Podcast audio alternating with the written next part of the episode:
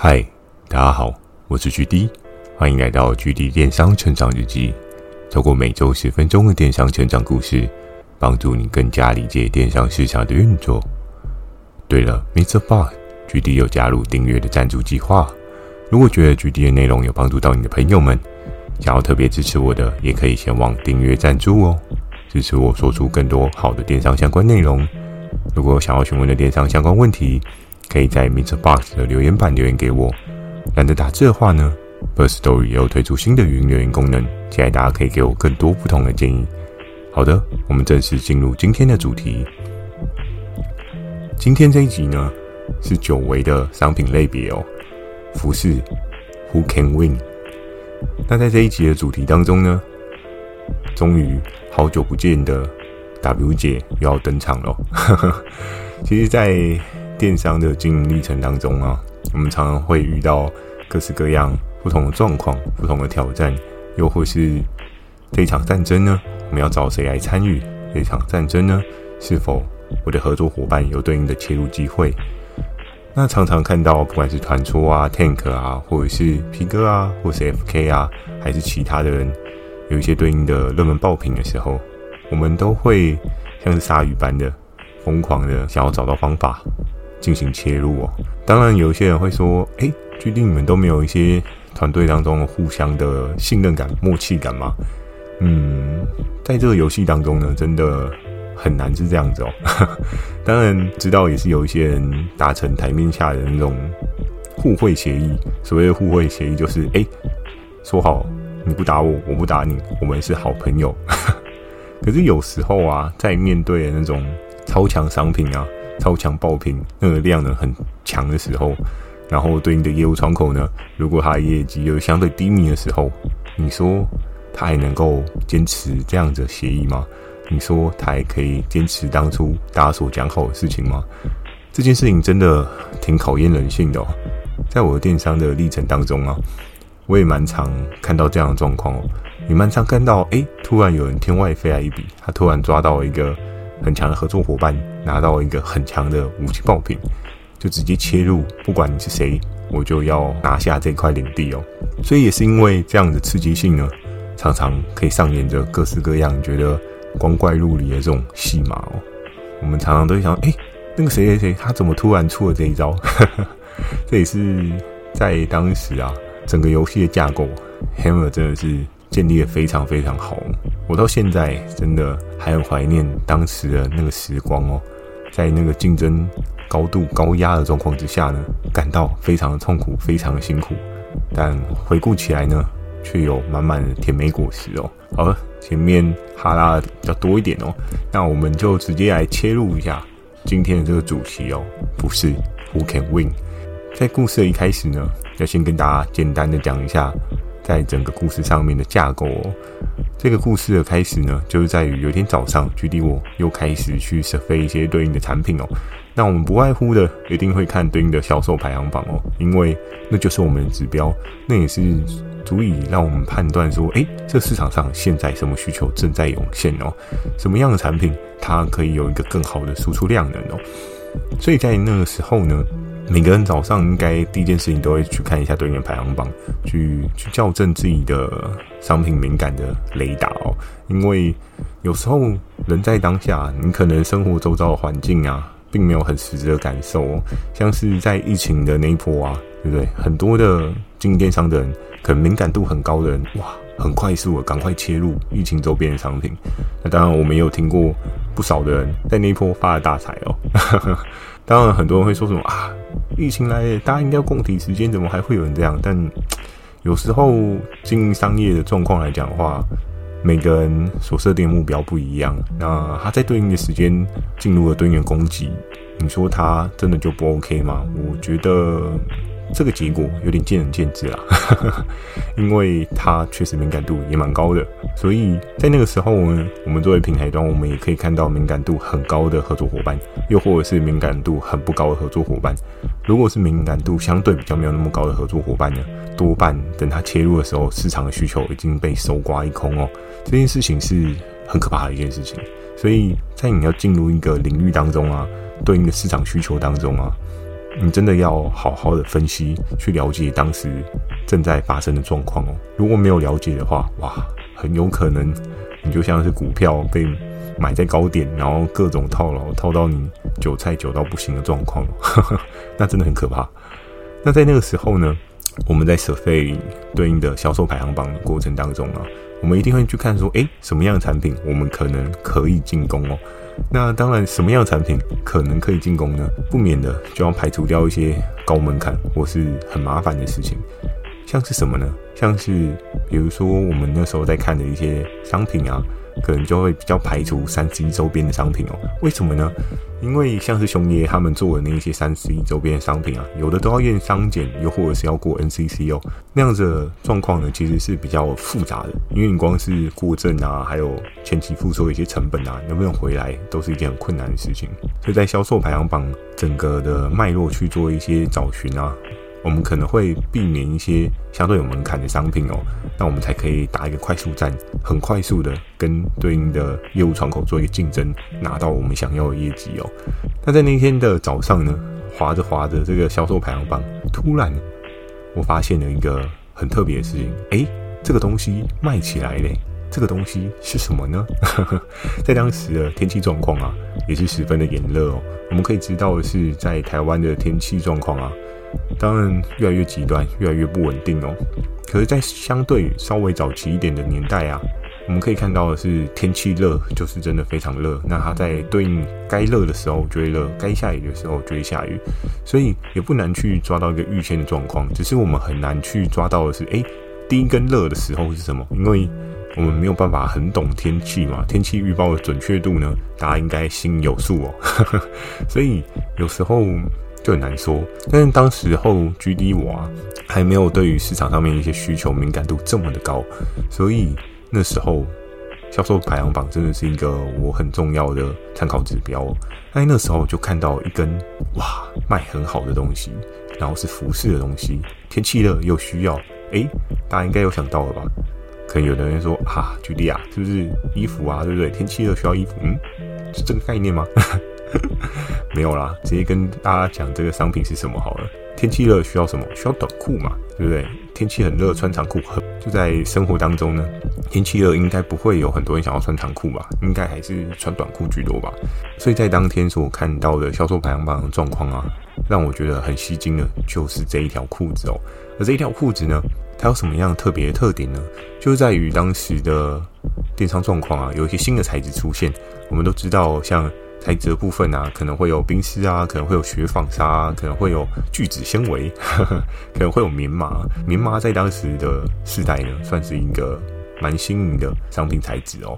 所以很多人在于棉麻穿搭啊，或者是时尚杂志啊，各式各样的推广，这个材质就变成新一代的王者哦。而这一条裤子呢，它特别的点就是它是一个短裤直筒，然后又是棉麻的，在整个设计架构之下呢。其实它有一个还蛮强的输出动能哦，所以在那个时候，我看到了这样的裤子，我第一个想法就是，诶，这个东西好像有搞头哦，这个东西好像可以切入哦，因为它正爆量的是它的第一根的销售长棒哦，所以那个时候我想说，诶，这可以耶，我一定要赶快来就是 pass 给我的合作伙伴，想办法来做这件事情哦。而在那个时候呢，我将这个商品呢 pass 给谁呢？就是好久不见的 W 姐哦。W 姐对于我所提供的商品呢，当然是又爱又恨。为什么讲又爱又恨呢？因为有可能爆出大量，他备货来不及；也有可能，诶，他接下来就各式各样被人家打。所以他对于我所提供的商品呢，真的是又爱又恨。但是在那个时候啊，就大家为了赚钱嘛，各尽所能的去尝试看看。但在我那时候提供给 WJ 的时候，当然他自己就会有一些疑虑啊，他说啊，GD 啊，会不会好不容易拿下来又被人家打回去啊？我说嗯，事事难预料，但是你没有事，你不会知道结果是什么，对吧？反正我们都走过那么多招了，对不对？被人家打还是打人家，各式各样都有发生过啊，就是习惯成自然。所以在那个时候啊，W 姐就说好啦，那我去帮你找一下对应的 sample，那我们来做一个对应的制衡战争去试试看这样。而在这条裤子的战争过程当中啊，也非常的有趣哦。当 W 姐寄给我的时候啊，我手上拿着那个对应的 sample，哇，心情好开心啊，对不对？就好像我已经赢了这场战争一样。大家都知道，现实是残酷的，梦想是美丽的。有这么容易让你打赢这场战争吗？可能没有你想象中的这么简单哦。所以在当时我准备好一个对应的商品提案的时候，我就要准备送出对应的提案哦。而在那个时候，发生一件非常有趣的事情哦。在我们早期的竞争制度之下，就是它会需要一个对应的商品成本的调整嘛，那你才可以做出一个对应的挑战书的制衡。而在那个时候呢，我还非常有印象的是，那个 moment 我正准备要提出对应的挑战书邀请函的时候，哎，发生了一个很特别的事情啊！在一开始呢，我忘记跟大家讲这个产品是谁的哦，没错。就是传说的哦，啊，传说把东西突然卖起来也是挺猛的哦。它第一根，如果没记错的话，应该也是有个几十万的销售水准吧。所以会让距离我呢流口水，也是刚刚好而已哦，对不对？因为在当时的我呢，业绩量呢并没有到非常强势哦，盯上这样子的商品呢也是刚刚好而已。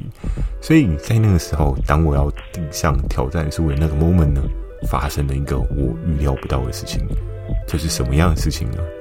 哎，没办法递挑战书，哎，为什么挑战书不是人人平等吗？还是又遇到了什么样稀奇古怪的事情没办法递？没有，其实也没有什么稀奇古怪的。特别是当我在递出之前呢，有人比我早一步递出挑战书啊？怎么会这样？在那个时候非常刺激的，就是在我要进攻传说的时候，P 哥已经进攻传说了。哎呀！真的是一山还有一山高，对不对？快速的速度来讲的话，有时候还是会有人比你更快。尤其姜还是老的辣哦，就毕竟是你的资深前辈，他还是有一些能耐存在。就不是只有你盯上传说的商品，也会有其他人盯上传说的商品哦。所以在那个时候，我就看到哦平哥出手了。然后那时候我就稍微 pending 了一下我手上的这一张牌哦，我就赶快打电话跟 W 姐讲说，哎。事情有点变化哦，有点尴尬的是，我们家的这边的人也有人出手，但我们还是可以试试看，因为不免搞不好他打不赢也不一定啊，对不对？所以在当时的态势啊，整个就变得非常非常的有趣哦，就诶，三人混战，但是我是隐藏性的那一方，怎么说呢？因为在整个提交的过程当中啊，如果当有一方已经提出了对应的挑战书啊。你很难再额外提出挑战书哦，但这件事情是不好吗？其实也不会不好，因为等于是 P 哥在帮我试探传说的底线哦，让我可以知道说，诶，传说它的底线到哪边哦。所以在那个时候呢，我就索性赶快打电话给 W 姐说，诶，W 姐，你要记得哦，这个东西呢，如果没有过件啊，先不要进货。因为不然他到时候进货没有地方卖哦，我真的是害他又掉一堆库存，我自己心里也是有个疙瘩哦。我都希望我的合作伙伴可以活得长又久，所以我不希望他有这样的风险存在，所以我就赶紧打给 W 姐说啊，W 姐先 hold 一下，hold 一下，我们先看一下这场战争打到最后会怎么样。那在那个时候呢，非常有趣的就是，诶，P 哥递出了挑战书，在当时呢。就是刚好坐在传说附近，我就看到传说又眉头一皱。传说是李组长嘛，对不对？又眉头一皱这样。然后在那个时候呢，我心里就想说啊，传说一定觉得没送。哎，我做的好好，你又来打我，到底是怎样？但没有办法，有时候领先者常常就是会被后进者所追赶嘛。后进者就是想要各式各样的去瓜分市场的份额，这件事情。我觉得在电商当中真的是屡见不鲜哦，不管是平台之间互争啊，又或者是平台内部的竞争啊，哎，这个都是已经是常态哎。如果假设你今天是还没有进入电商的听众朋友，这件事情呢，我真的要先帮你打个预防针哦。竞争这件事情常常会发生哦，你要习惯哦。如果真的没有那个心脏可以负荷啊，真的要三思，对不对？不然你会很痛苦。好的，那在这一场的竞争过程当中啊。我就看到 P 哥他射出了他的对应的飞弹哦，那射出了这个对应的飞弹呢，有打到传说吗？嘿，传说也不是省油的灯诶，传说它也是有对应的防护罩诶，它很快速的又回了一波的挑战书。那在那个过程当中啊，他们只有打一回合吗？也没有，他们打的回合数好刺激啊！怎么说？你一来我一往的，至少有三四回哦。那在当时的整个的利润架构啊，哇，一开始传说卖的价格其实就没有到非常非常的贵哦，所以在那个过程当中，他还可以这样你一来我一往，我真的有时候在想一想。真的太小看合作伙伴了，每个人口袋都深的跟什么似的一样，对不对？都可以卖到这么这么的便宜，这么这么的有深度的成本啊！所以在那个过程当中，我就真的是隔岸观火，然后我也常常跟 W 姐 update 说，哎，这个东西不知道还可不可以做。然后我也稍微跟他讲说，诶，如果现在我们要进入这一场战争的话，我们可能是要什么样的 price 这样。然后在那个时候呢，一次又一次的跟 W 姐讲，然后一次又一次的 W 姐就说，哦，觉得这盘棋真的不好做。这一次互相竞争的人，两个人都是怪物是吗？怎么成本都可以到这么深？怎么两个人打到这样子的水准，都还可以继续下去哦？然后。在那时候呢，我就跟 W 姐讲说，如果你可以做到这样价格，或许我们就可以进场哦。那当然我不方便透露对方的实际成本啊，所以我都会给 W 姐她对应我想要做的成本哦。所以在那个过程当中啊，我就看着传说跟 P 哥你一来我一往这样互尬，那已经打造一种白热化的状况的时候，我就 跟 W 姐讲说，嗯，我觉得哦。因为作为电商平台窗口啊，自己大概也可以拿捏到，就合作伙伴他的利润状况是怎么样。到了某一条真的很白热化的界限的时候，我就跟 W 姐讲说啊，这个我们放手好了。真的进去打的话，你可能也没赚多少钱，卖一件赚一罐养乐多，那要干嘛嘞？对不对？很辛苦的赚养乐多，对不对？这样好像也不是一个好的方式啊。所以在那个三人混战当中啊，我就看到 P 哥跟传说两个人互相打，然后打打打打的真的很火热啊！啊，又不是情侣这么火热干嘛呢？对不对？所以在那个过程当中啊，就非常的有趣。我就看到那个对应的数字呢，以公司的层面来讲的话，当然是开心的，就是我们获得的。实际的商品的利润呢，真的是越堆越高，越堆越高哦。那你会觉得哇，真的很棒哎，对不对？哇，这个东西可以做到这样的水准哦。所以在那个时候啊，我就看到拼哥跟传说两个人就是各式各样打来打去，打来打去。当然这个过程当中啊，可能偶尔拼哥有被排到档，可能偶尔是传说有被排到档。但是非常有趣的是，到最后呢，发生了什么事？到最后，哎，终于。停战了，可是停战了之后呢？很有趣的是，哎，最后赢的人是谁？是传说。但是传说的合作伙伴有上档吗？有。哇，打成这个样子还可以上档啊？对，他上档了，可是他只有卖五件。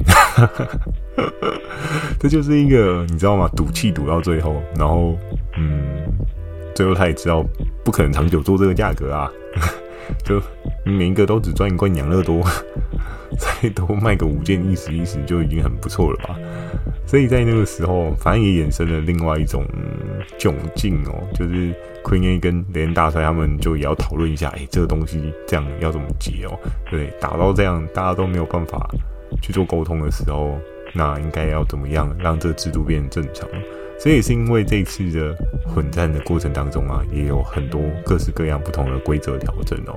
那今天这一集的故事当中呢，我们也可以稍微反思一下哦，在电商的领域啊，常常都会有你看不见的战争哦，常常都会有隐藏的竞争者哦，所以真的做电商啊，要想得很面面俱到哦，你要时不时的稍微防备一下，会不会有人来进攻哦？最好的，真的不要都只琢磨在于价格跟成本哦，因为你要记得一件事情，市场上。